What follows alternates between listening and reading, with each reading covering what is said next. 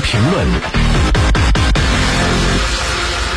好，走进今天的非常评论。刚刚我们也听到了，日本前首相安倍晋三的国葬呢，在周二，也就是呃二十七号的下午举行。但是呢，这次国葬安排在日本呢，引起了巨大的一个反弹，而且各界的抗议声是不绝。那谢飞对此你是有怎样的观察呢？确实呢，安倍的这个葬礼啊，现在是在日本国内引起了巨大的这么一种声浪。呃，包括呢，有很多我看到这个前方的我们的一些同行在一些报道的时候也在说到，说这个安倍的葬礼在当地啊是引起了很大的这么一种反弹之声。呃，为什么呢？我觉得有几个原因啊。首先，第一个原因是在于这个国内有很多人认为说你这个事儿叫什么呢？呃，我不知道大家有没有有研究日语的啊，就知道日语里边有个词儿叫做政治利用啊。其实现在这个某种程度上，呃，这个岸田文雄的政府啊，就是把安倍的死去作为他手上一个政治的牌去打。呃，本质上是什么呢？那就是排除异己、党同伐异啊，这么一张牌。那么，它实际上呢，它就是一种党争，啊，作为一张呢，这个就是打这张安倍的牌。那么也就是说，这个安倍死了，你安倍的牌我也要利用好，因为安倍呢，在日本的整个政治呃这个政坛的历史上啊，应该说是他的影响力是巨大的。首先呢，执政时期特别长啊，先后这个两次啊，这个上台当选啊。那么你想，先后两次上台都能够被选上去，就足以证明他在这个老百姓的这个心目当中威望也是非常之高的。那么这个安倍死后啊，这个实际上岸田文雄呢，这个想法非常简单，就我刚才说的，他是叫政治利用啊，利用这个使得第一，在国内使得支持安倍的人。因为我把安倍给厚葬了，所以呢，你支持安倍的这些人，你你这这个应该说这个底层啊，他的这个基础非常强大。那这部分人转而支持我这个现任政府，这是他第一个考量。第二呢，是在外交层面上，也就是说，呃，安倍当年在这个国际上他是有一定威望的，哪怕他后来下台了，也有一定威望。在这个时候呢，我利用你的死，然后呢，我使得我的外交上又取得一些新的进展。尤其是关键是安倍是以这样子的被刺杀的方式，使得全世界的爱好和平的人们呢，都对安倍是心生怜悯和同情，是吧？在这种情况之下的话，那么这个安田文雄就想着说，我把你厚葬，那么使得全世界呀，邀请全世界的人来参加你的葬礼。那这个时候啊，那你看全世界的主要的是吧，重要的一些人员都来这儿，那么我们利用这个机会再进行一下这个。所谓的吊唁外交，可是啊，这里边有个问题了，就在于他由于过于看重这个吊唁外交，他就拼命的想要凑大家伙的时间，尤其是主要国家的这个领导人的时间，凑来凑去，凑来凑去，那就不赶巧，因为你这事儿很临时，所以呢，这个不是这个今天有事儿，就那个明天有事儿，那最后就变成什么呢？变成了我一直在一等再等，一等再等。这个安田文雄想等着大家伙时间都凑齐，结果凑了半天，没曾想赶上了这个英国女王的葬礼，因为英国英国女王去世这事儿也不是在他的这个预想之内，突然一下去世。英国女王在全世界的影响力应该说比安倍啊要大得多得多。结果人英国女王的葬礼先在你之前办了，而且办的声势浩大，轰轰烈烈。在这种情况下，你怎么能比得过人家呢？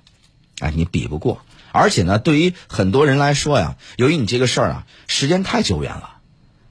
就俩月时间过去了。当年对你这个事儿，因为这个被刺杀的有这种震动、同情啊，这个这种心，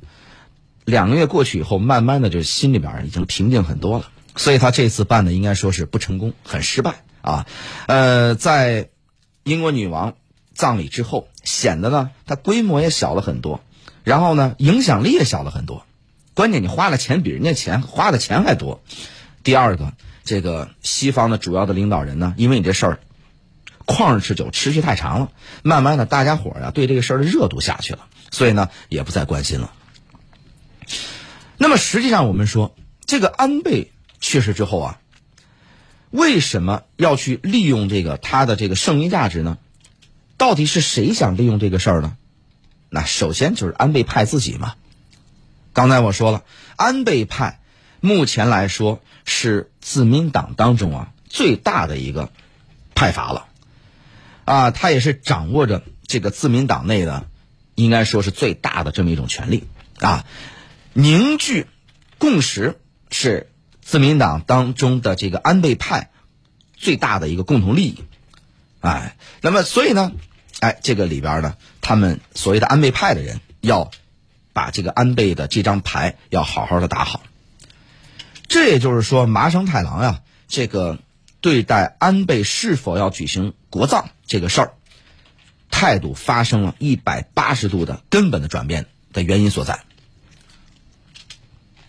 好，我那么对于这个呃所谓的这个日本呢，国内啊。这个当然，呃，对于这个呃岸田文雄来说，那么他想要举行这个国葬啊，他的这个想法早已有之。呃，日本的这个精英和一部分的市民啊，在这个认为啊，安倍呃安倍晋三在整个国际上他的威望是非常大的，所以呢，想要为他搞这个国葬啊，期盼着能实现什么呢？叫万国来朝。但是，这实际上啊，由于日本自己的这个国际地位啊，它的综合的实力啊，它的包括它的软实力，在全世界上来说呀，啊，影响力确实不大啊。包括它很难就你不不说跟美国比，不说跟英国比啊，不说跟欧盟比啊，包括中国你也没法比啊。就其他很多国家你也很难去比较。所以在这种情况下呢，他想要做到这个啊，万国来朝啊，有这心，但是没这力。他做不到。那么呢，这次的这个葬礼呢，啊，应该说呀，我们还值得关注的一个新闻点是什么呢？就是大家很多人都关注到了，就是所谓的 G 七，啊，就是七大工业国，是吧？这个七大工业国的这个领导人，就是啊首脑吧，一个都没有来参加他的葬礼，这个是让日本心里边哇凉哇凉的。因为日本本身呢，它作为这个呃当中的成员，是吧？他很希望，一直在希望能够跟这个西方的国家能够走近，西方的主要发达国家能够走近，但是没有想到自己的力量是如此之薄弱。你看，美国派的就是副总统这个哈里斯嘛，我们翻译成这个，有的也翻译成这个呃华语名叫贺锦丽，他就已经算是这里边级别比较高的一个领导了。因为你看，法国啊、意大利，包括德国等等这些国家派出的什么呢？都是前任的总统、前任的总理，因为这个非常符合安倍的这个他的政治定位，就是他也是前任的首相，他并不是现任。那所以呢，但这样的规格呢，并不符合日本在整个西方社会的这么一种位置，因为日本还是期望自己位置能够更高一些嘛。嗯，安这个拜登啊，美国总统上台以后呢，其实还是比较重视这个日本啊，作为这个东西方盟友这么一种联合的一个角色。呃，但是呢，你看我们在今年的六月份啊，日本的首相啊安田文雄呢，他去了这个北约峰会。那么，但是呢，在这种场合下，对待日本的这么一个重要的国家的。呃，重要的人物一个国葬呢，西方的主要国家显然是在派这个领导人的规格上面，显然是这个低了点就是不给日本面子。日本呢也确实有点这个脸上无光。这我认为是什么呢？我认为首先刚才我也讲了，说第一个是啊，英国女王的葬礼在前，她在后，人家重视那个了，这两个时间又挨得比较近，所以很难。就是做到说一碗水端平了，就没有那么多的精力去短时间内参加两场重要葬礼。第二个是安倍作为前首相，你是前任不是现任啊。第三个是吧？你这个日本的整个的国国力，你的综合实力、综合影响力也着实没有英国高，是吧？还有一个什么呢？还有一个就是啊，你这事儿啊，离你出事的时候相距甚远，中间两个月过去了。大家的当年的当时那股热乎劲儿啊，已经过去了。那么其实呢，这个从深层次来讲，我认为呢，这是西方国家呀，从骨子里边没有把日本作为自己的重要盟友、自己的一部分的一个体现。呃，日本呢一直是他高喊叫脱亚入欧，就是我希望摆脱我的亚洲的身份，我希望我无论是从身份、从角色、从整个的体系、从各种方面都努力成为欧洲、成为西方国家的一部分。但是呢，这件事儿深刻的给日本打脸了，也就是说，西方国家用这个现实的表现来告诉你日本，说你这种想法啊是不可能的。虽然我们经常说人总要有梦想，万一实现了呢？日本也一直信奉这句话，说，人家这个是吧？马云说了，梦想总要有，万一实现了呢？但是这个 事实，西方领导人用事实告诉你说，你这个不好实现，任重道远，啊，你最起码你在这次告诉你了，你想加入西方没门，你并不能得到我们的认同和尊重。所以呢，我们在说，这个虽然我们现在一直在强调，现在是叫什么呢？百年之大变局啊！但是呢，高高在上的这些美西方国家，其实在对待日本的态度上，它并没有根本性的改变。包括现在我们看到俄乌冲突，是吧？西方国家对待俄罗斯的态度，或者对俄罗斯这种偏见，也是从根本上没有去改变。这个呀，你说如果是人们说寄希望于说你西方国家自省，虽然西方很多学者在写一些文章，一些。著作论述这个关于这方面的一些问题啊，但是呢，你指望西方国家自己自省很难，你必须你要去觉醒啊，要去放弃这个幻想。呃，那么比如说，你看这个，对于这个刚才我讲了，和西方国家的这个尤其 G 七的领导人的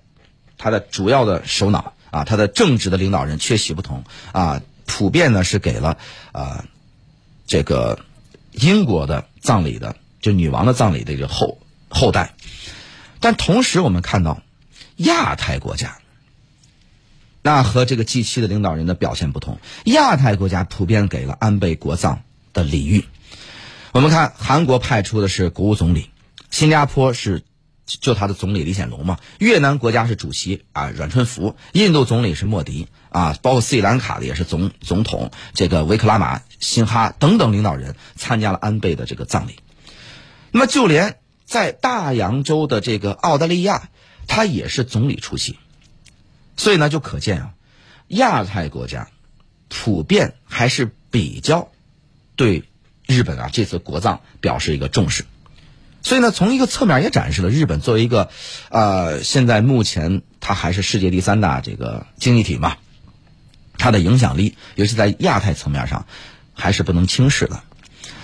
那么当然，这个我们中国其实从这个背后，也是能看到一些啊，我们的外交层面上的一些机会。什么机会呢？就是首先啊，中国的崛起，首先呢，我们是立足于亚洲。是吧？在亚洲的崛起，而能够感受到中国的影响力的辐射的，首先是谁呢？也是亚洲的国家，或者我们讲叫亚太的国家。那么，当这种地区的这种呃格局在发生着一些啊深刻的变化的时候，那么亚太的这些国家，其实我们叫春江水暖鸭先知，他们最先能够感受到。那么在这个时候呢，他们不希望成为大国斗争的牺牲品。也不希望去盲目的进行大国之间的选边站，而是希望呢在当中能够做到游刃有余。而且最关键的是，从这次的日本的这个国葬，很多亚太国家对他的重视就能看得出来。那么在这个时候呢，因为你是搬不走的邻居，未来在很多的问题上呢，你都是重要的一个力量，所以呢，这些国家必须要重视和你之间的关系。是吧？所以呢，就是说这个，我们经经常啊，有一句话，中国有句古语叫“近者悦，远者来”，哎，强调的就是我们要对周边的这个重视。所以呢，呃，我们从这儿也看到了，就是日本这个这件事儿啊，是要迎娶很多周边的这个希望。而其实这个也是中国外交在一直努力的这个方向。包括我们看到我们的这个啊王毅外长，他的很多的外交努力，同样也是如此。当我们和这个美西方国家之间关系在处的非常不顺的时候，在这个时候，其实也能够清醒的看到我们的朋友到底在哪儿。其实广大的很多我们的亚洲的邻居，我们的亚太的周围的这些国家，其实都是未来我们可以争取的，而且是包括你看东盟的国家是吧？都是我们可以争取，同样也可以关系能够处得非常好的这么一种好邻居、好伙伴。嗯，确实，虽然这次安倍国葬的这个相关情况呢，我们看到民众是强烈反对，但是日本政府呢还是坚决的推进国葬的安排。而且呢，首相安田文雄上周也在联大的会议期间强调，要趁势开展吊唁外交。那安田政府呢公开谈到的原因主要有两个，第一个呢是安倍他是日本战后执政时间最长的首相，第二个原因呢就是在日本大地震战后重建，包括强化日美安保同盟等等这样的内政。外交的领域呢，其实它的建树是非常多的。那刚刚谢飞也提到了，就是呃，参加国葬的多国领导人，我们看到呢，G 七是派出了前首脑来出席国葬。呃，我们看到共同社呢，它是刊发了一个电报，用了这样一个标题说。近期多派前首脑出席国葬，认为出席的名单是毫无亮色，难称豪华阵容。因此呢，不少专家认为这个吐槽其实相当的失礼，尤其呢还出自于日本首相府人士之口。那这般苦相呢，又将前来参加国葬的，你像印度、新加坡。呃，还有澳大利亚总理等众多的领导人，你将他们置于何地呢？那日本葬礼外交也不能势利到这种地步吧？好，接下来我们进段广告，广告之后我们继续回来。